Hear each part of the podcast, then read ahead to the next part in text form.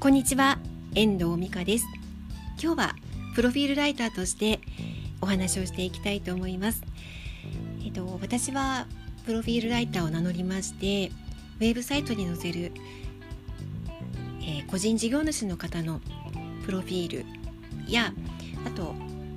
まあ、中小企業の代表としてのご挨拶文なども担当しているんですがだいたい90分ぐらいのお話を伺って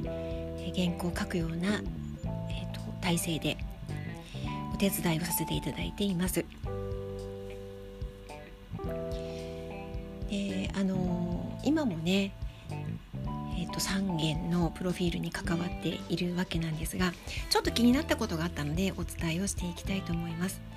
でプロフィールっていうのは私が担当する場合なんですけれどもいろんなプロフィールあると思うんですが私が一番大事に考えていることはあのご依頼いただいている方に会いに来てもらいたい。私に会ってもらいたい。そういうふうに思っていただけるご自身の人柄が出るようなプロフィールを書くように心がけています。ですのであの決して事業内容の説明ではないんですよね。私はあのこれとこれをやっています。っ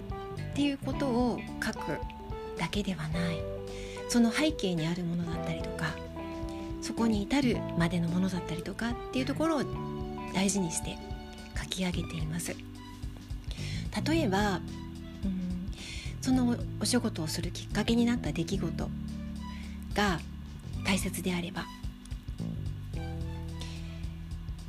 そこを大きく出すこともあるんですよね。全体的なバランスというよりはその人の持っているものを引き出していくっていうところの視点で書いているのであのちょっとうんバランスが悪いというかその事業の説明をしていくのにはバランスが悪い場合も正直あるんですよね。それは文章の中で何を伝えたいのかというところがあのその方の個人に定まっているからなんですよね。あいろんな私はライターなのでいろんな方のプロフィールを書いてきて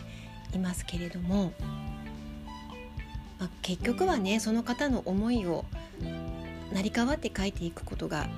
あのライターの仕事ではあるんですが一応私もあのライターとしてこういう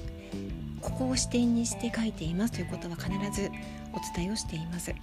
あのここを視点にして書いていきますのでよいいでしょうかっていうところもあの事前にお話ができる時は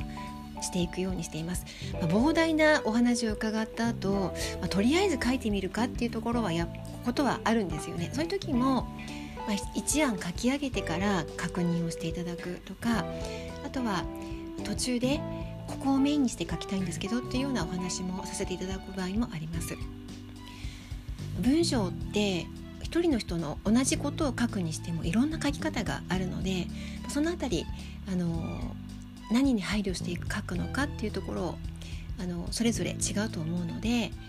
あのせっかく私に依頼していただけるのであればそういう視点で書いてもらえるんだなっていうところでご依頼いただけると嬉しいなっていうふうに思います。私のプロフィール作成サービスにつきましては11月取材分まだ空きがありますのでぜひご依頼いただけたらと思っています。では今日はこの辺りで終わりたいと思います。最後までお聴きいただきましてありがとうございました。また聞いてくださいね。ではまた。